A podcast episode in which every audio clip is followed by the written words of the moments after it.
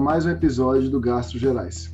Meu nome é Gustavo Amaral e hoje vamos começar com o Dr. Anderson Antônio de Faria, gastroenterologista e hepatologista do Hospital das Clínicas, Hospital da Polícia Militar de Minas Gerais e Hospital Horizonte, além de atual preceptor do ambulatório de intestino do Hospital das Clínicas da UFMG.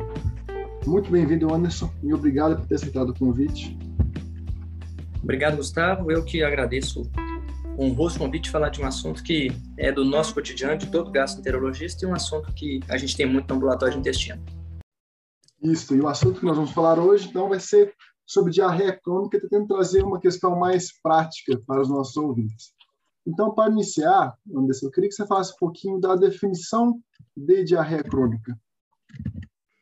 Perfeito, Gustavo. Então, a, definição, a principal definição de diarreia crônica é temporal, aquela diarreia que excede quatro semanas. Apenas para a gente relembrar, a gente tem que uma diarreia com menos de 14 dias é uma diarreia aguda, uma diarreia entre 14 e 28 dias é uma diarreia persistente, e acima de 28 dias, quatro semanas, a gente tem a definição de diarreia crônica. Essa é a principal definição, que é temporal.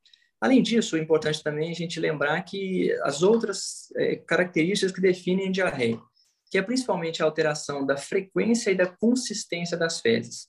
E nessas duas últimas definições, a gente tem muita variação na literatura, mas de um modo geral, é, quando a frequência evacuatória excede três episódios de evacuação por dia, as definições giram mais em, em torno desse número. Mas isso é variável. É muito importante que, do ponto de vista prático, diante de um paciente com clínica, com queixa de diarreia crônica, a gente é, é, caracterize bem. Então, para uma pessoa que evacua é, uma vez a cada três ou quatro dias, se passa a evacuar duas vezes por dia, com resolução da consistência fecal, e por mais de quatro semanas já se pode definir diarreia crônica, mesmo não tendo atingido as três evacuações. Essas definições exatas, é, vamos dizer assim, é, é, fixas, elas são mais importantes para alocação em estudos do que para a prática clínica. Ótimo, bem interessante isso, Anderson. E sempre que nós estudamos diarreia crônica, principalmente na época de faculdade, a gente estuda muito em relação à fisiopatologia, em divisão do mecanismo, da localização do acometimento, se é uma diarreia de cometimento do intestino delgado, intestino grosso. Eu queria saber como você vê isso, Anderson, explicar um pouquinho dessas diferenças e se existe alguma importância na sua prática. Você pensa nisso quando você está diante do paciente de diarreia no consultório? Excelente, Gustavo. Olha só. É, é, é, acho que tudo é muito importante, sobretudo a gente traz da época que é diarreia osmótica, o que é diarreia secretora, mas do ponto de vista prático, a gente tem é, outras coisas mais importantes. Como você falou, por exemplo, classificar em alta e baixa tem muito mais implicância prática, aplicação prática, do que do tipo é, fisiopatológico da diarreia. Separar diarreia osmótica de secretora pode ter algum grau de importância, sobretudo quando se pensa em algumas etiologias mais raras, tumores secretores, diarreia factícia, mas de um modo geral, na prática, se a gente classificar a diarreia é, como aguda, crônica ou persistente, se a gente subdividi-la é, é em relação a ser invasiva ou não invasiva, é, tem mais aplicação prática do que classificar como secretória ou invasiva. Ainda dentro da sua pergunta, e que eu acho que é importante, para a gente pensar no paciente que chega para nós com essa queixa, com essa queixa sindrômica, que é a diarreia crônica, porque no contexto da diarreia, mais importante do que em algumas outras doenças, aqui vale muito aquela questão da anamnese caprichada. A gente sempre fala isso para várias outras doenças, mas mais do que nunca na diarreia, uma anamnese bem feita permite, muitas vezes, na primeira conversa, já se ter é, muita ideia das principais hipóteses diagnósticas. Então, nesse sentido, é, eu entro de novo na, na questão que você falou da, da, classificação. Então, do ponto de vista prático, definir, através da, das perguntas do paciente, se a diarreia é alta ou baixa pode ser muito importante, definir se ela é invasiva ou não também é muito importante. Ainda nessa, nessa questão da, do, do, diagnóstico, da abordagem inicial, é fundamental caracterizar o que o paciente chama de diarreia. Então, por exemplo, o idoso muitas vezes pode se referir a uma incontinência fecal como diarreia. Então, isso tem que ser bem perguntado. Em relação às características de alta e baixa, que todos, todos sabemos, né, uma diarreia alta, aquela mais comumente conhecida por ter menos volume, por ter é, maior, menos frequência, maior volume, maior chance de restos alimentares, diferentemente da diarreia baixa, da diarreia colônica, que pode ter tenesmo, que raramente tem restos alimentares, que tem uma frequência aumentada e um volume menor. Isso tudo é importante, mas muitas vezes no consultório, na prática nossa, a gente não consegue, com o paciente, diferenciar um tipo ou outro. E é muito frequente que os pacientes mesclem as características de uma ou de outra diarreia. Ainda nessa pergunta, eu acho importante destacar, Gustavo, que a gente faz muito no ambulatório, é numa primeira abordagem de um paciente que você já começa a pensar em diarreia crônica, algumas perguntas são essenciais para você ter é, ideia do diagnóstico e da gravidade potencial da síndrome daquele paciente. Então, tão importante quanto classificar em alta e baixa é identificar nas conversas os fatores de risco, os sinais de alarme para doenças potencialmente mais graves. Por exemplo, uma diarreia que se apresenta com sangue, uma diarreia num paciente que iniciou após os 50 anos de idade, uma diarreia no paciente que teve uma perda ponderal significativa. Então, todos esses elementos são fundamentais que sejam abordados na, na primeira consulta. Ótimo, Anderson. E já trazendo para uma questão prática, principalmente no consultório da pessoa que está numa atenção primária, não tanto no nossa prática do ambulatório de intestino, como que você vê na abordagem inicial do ponto de vista prático da diarreia? Qual a propedêutica inicial você acha que o médico, às vezes, está no posto de saúde ou no consultório, deve solicitar inicialmente? Excelente, Gustavo. Então, é, a diarreia é muito prevalente, né? Acho que todos os clínicos vão ter contato em algum momento da vida com diarreia crônica. Gastroenterologista, então, vão ter contato. Dados americanos falam que em torno de 10% das consultas do gastroenterologista tem a diarreia crônica como uma das queixas. Então, assim, de uma prevalência, porque a gente não tem dados nossos, mas assim, talvez entre 5 e 4% da população mundial, esses dados são americanos, tem diarreia crônica. Então, ou seja, é, é, a maioria dos médicos, sobretudo aqueles que estão na área clínica, vão ter contato com diarreia crônica e, nesse sentido, a resposta à sua pergunta é, é fundamental, porque é, o que fazer na primeira consulta? Então, para responder isso, Gustavo, a gente é, tem, não tem guideline brasileiro. Praticamente não tem guideline de país latino e de país subdesenvolvido. A gente baseia muito o que nós fazemos no guideline britânico, publicado em 2018 na GUT, que é o, o guideline que a gente segue atualmente, é o que a gente mais, mais usa. Então, ter esse guideline é, é, como base, é o que eu vou fazer aqui, eu vou usar principalmente esse guideline, é muito importante e a gente só saber ponderar o que não se aplica à nossa realidade. Então, voltando à sua pergunta, por exemplo, lembrando, nós vamos pensar em exames, mas lembrando que a história é fundamental. Então, uhum.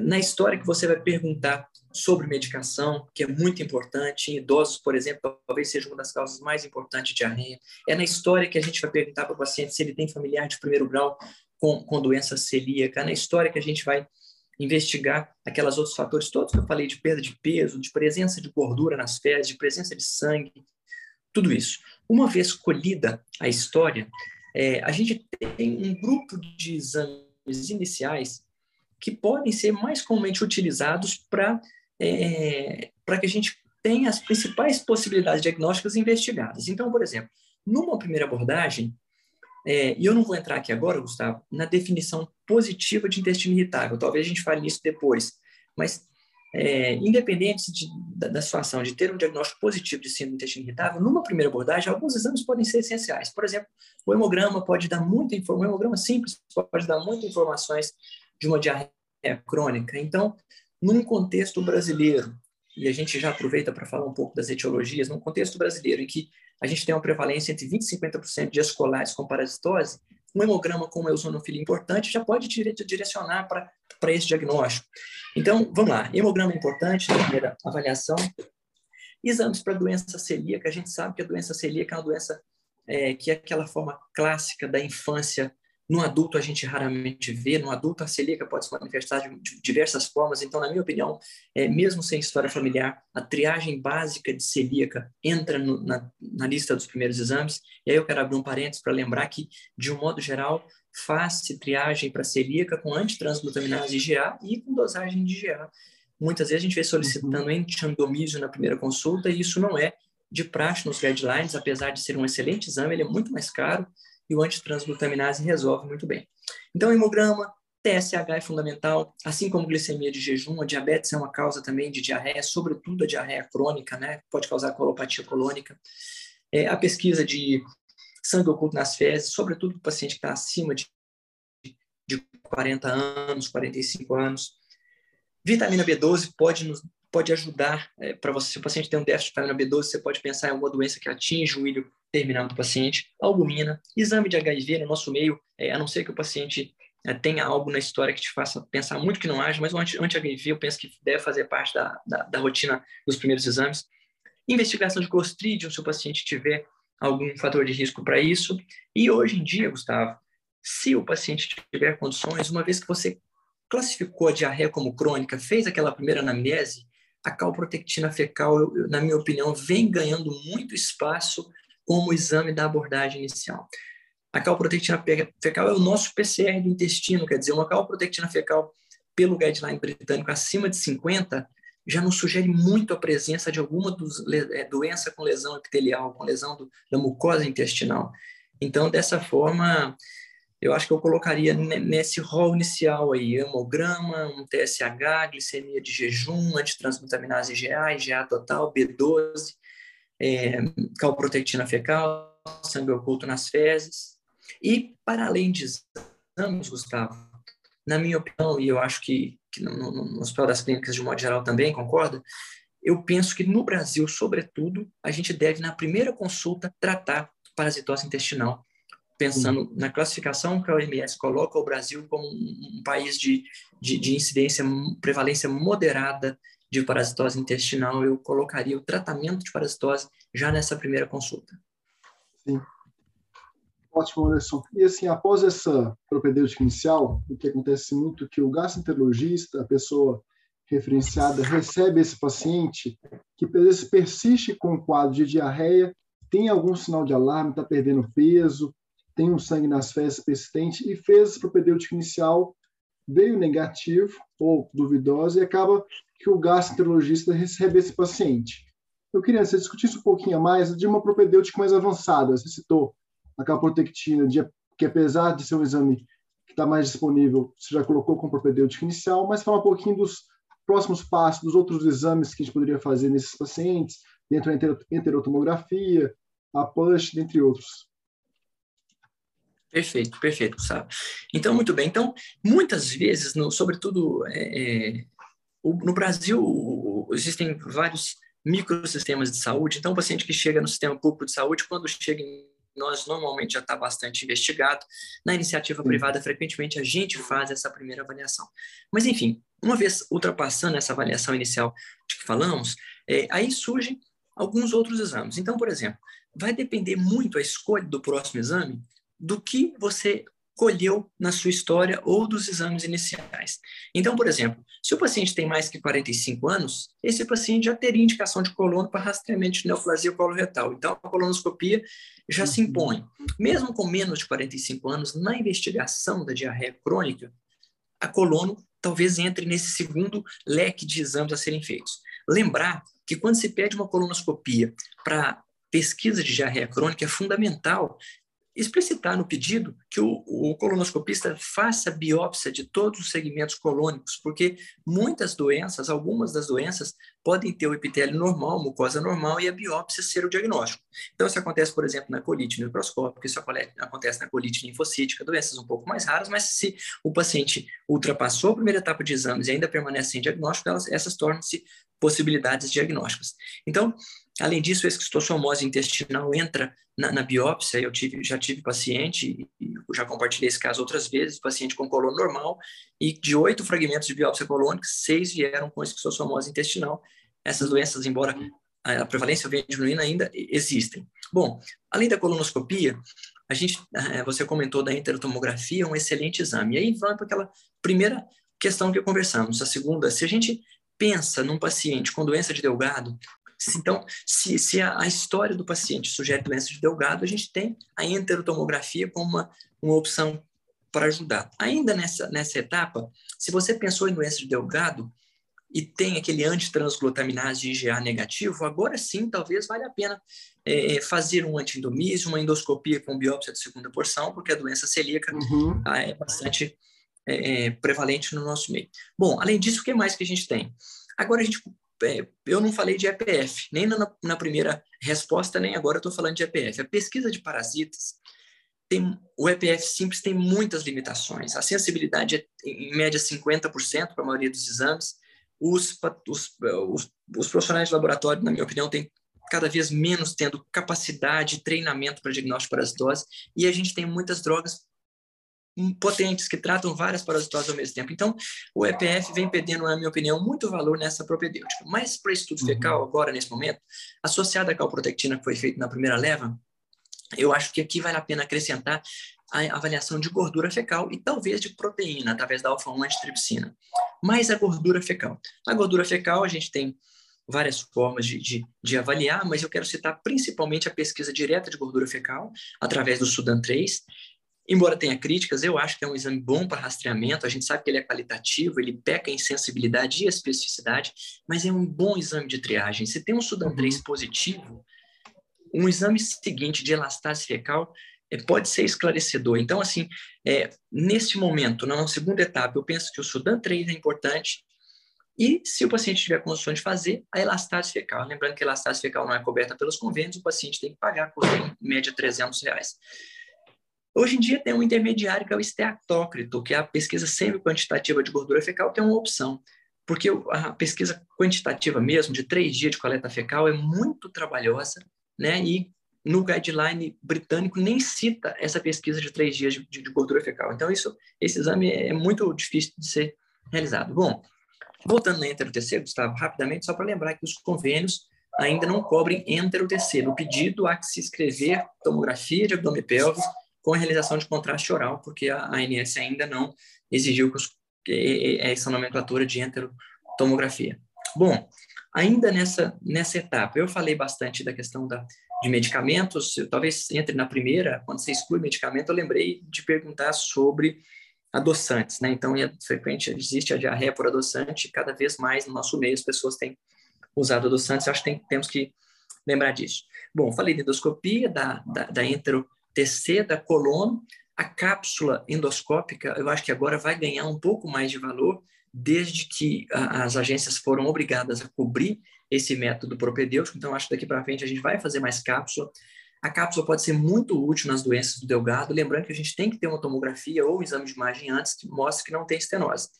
Então, por meio da cápsula, a gente consegue estudar bem o intestino delgado e identificar algumas coisas mais raras, tipo linfoma do delgado, tuberculose do delgado, tudo isso pode ser bem avaliado pela, pela cápsula. Além disso, é, a gente tem algumas outras ferramentas, é, no Hospital das Clínicas e fora também, a enteroscopia com duplo balão, é quando se usa o overtube através da colonoscopia e consegue sanfonar, e você consegue adentrar mais através do íleo terminal. É outra ferramenta diagnóstica importante. Junto com a, a enteroscopia de duplo balão, é importante lembrar da push enteroscopia, que é basicamente entrar com o colonoscópio por via oral e você consegue percorrer um pouco mais do intestino delgado, da parte superior, um pouco além do duodeno, é, usando o colonoscópio. Então, somando é, push enteroscopia com enteroscopia de duplo balão, nos cenários que não tem a cápsula, é, a gente consegue percorrer grande parte do delgado e quando a cápsula mostra alteração, alteração com esses dois exames é possível obter amostra, por exemplo, para biópsia, essas coisas. Eu acho que, que nessa segunda etapa seria isso, Gustavo. Só lembrando para quem, quem nos ouve que a elastase fecal é um excelente exame. Assim como a calprotectina é, tem sido um bom exame, a elastase, uma elastase fecal acima de 200 praticamente exclui insuficiência pancreática exócrina. Né? A elastase é uma proteína que sai praticamente íntegra nas fezes, que não tem é, praticamente perda, dano, é, degradação nenhuma durante o trânsito intestinal, então é um excelente exame. Abaixo de 100 ela, ela praticamente é, é, confirma a insuficiência pancreática exócrina, e entre 100 e 200 é um limbo que a gente vai buscar confirmação através de outras coisas. Ainda, Gustavo, lembrando é, sobre o que falamos, a questão da anamnese, a questão de cirurgias, né? nós estamos falando de insuficiência pancreática, e o paciente pós-colestectomia, a colestectomia também é outra grande causa de diarreia. Ainda na pesquisa, uhum. que eu esqueci de falar, que é muito importante, talvez na pesquisa inicial, ou num segundo momento, a pesquisa de intolerância à lactose. Eu acho que a gente tem que falar um pouco disso pela prevalência que tem no nosso meio. Então, a pesquisa de intolerância à lactose, o ideal é o teste respiratório, o que tem no guideline britânico, mas na prática a gente não tem muito, os convênios não cobrem. Mas, apesar de ser um excelente exame, o teste respiratório é, é, para pesquisa de intolerância à lactose, o teste sérico também é um bom exame. Ele é um excelente uhum. exame. Ele perde em acurácia, ele perde um, perde um pouco em especificidade em relação ao teste respiratório, mas é uma excelente ferramenta e que está disponível nos convênios e a gente é, pode lançar a mão disso. Lembrar, eu acho que duas considerações a mais, pela quantidade que a gente tem de intolerância à lactose, de hipolactasia é, primária no, no, no, consultório, eu quero destacar duas coisas. Uma é que num paciente com diarreia crônica, ele já pode ter uma hipolactasia secundária. Então, você tem que uhum. analisar isso tudo com muita cautela. E uma segunda coisa é só uma uma, uma curiosidade, o paciente que fala que tem intolerância à lactose e que interrompe qualquer medicação que a gente passa que tenha lactose na cápsula, ele desencadeia diarreia, isso é a falácia. É, a literatura é, é, é, não tem dúvida de que a pequena quantidade de lactose que tem em cápsulas, medicações, não precipitam diarreia em quem tem hipolactasia primária. É, é uma informação prática, mas relevante para nós. Sim. Muito interessante, Anderson, você falou então, essa grande propedêutica que acaba que nós temos disponíveis, acaba em hospitais mais terciários ou no consultório, mas também tem muito cuidado de saber utilizá-la. Então, Anderson, agora que nós já definimos bem a questão da diarreia crônica, fizemos a abordagem inicial e discutimos um pouco propedêutica avançada, já finalizando o episódio, Anderson, eu queria que você tivesse alguma mensagem final para trazer dos nossos ouvintes a respeito desse tema. O que, que você poderia falar sobre isso? Perfeito, Gustavo. Eu acho que de mensagem principal que, que, a gente deve deixar é que lembrar que na diarreia crônica a história bem colhida é essencial, sobretudo no ambulatório, igual, igual nós temos o nosso registro na primeira consulta de todas as informações é essencial e é a típica doença síndrome que a, o tempo investido na história poupa propedêutica demasiado. Então, a história da diarreia crônica é, é, é muito importante que seja feita com, com muita diligência na, desde a primeira consulta para que a gente tenha sucesso no diagnóstico e no tratamento. Uma outra coisa é que se o paciente, eu acho que eu, eu uso muito na minha prática, o paciente que procura com diarreia crônica o consultório, por mais que você vá avançando na propedêutica, é, não é impeditivo tratar, você pode usar sintomáticos enquanto caminha a propedêutica, isso não traz, via de regra, prejuízo aos pacientes. Ótimo, Anderson. Acho que ficou bem claro para os nossos ouvintes. Gostaria de agradecer novamente você a, por estar aqui conosco discutindo sobre um tema tão importante. Acho que deu para esclarecer muitos tópicos bem práticos a respeito do, tema. E gostaria de lembrar, gostaria de lembrar também a todos os ouvintes que nós estamos nas redes sociais também. Nós estamos no Instagram, onde nós postamos temas a respeito que nós podemos conversar mais também. Então, muito obrigado Beleza, novamente, Anderson. Eu que agradeço, viu, mais uma vez o honroso convite, parabenizo você, a toda a equipe, a Carolina, a Fernanda, a todos pela iniciativa desse excelente podcast. Obrigado pelo convite honroso, tá? Muito obrigado, Anderson. Obrigado a todos e até o próximo episódio do Gastos Gerais.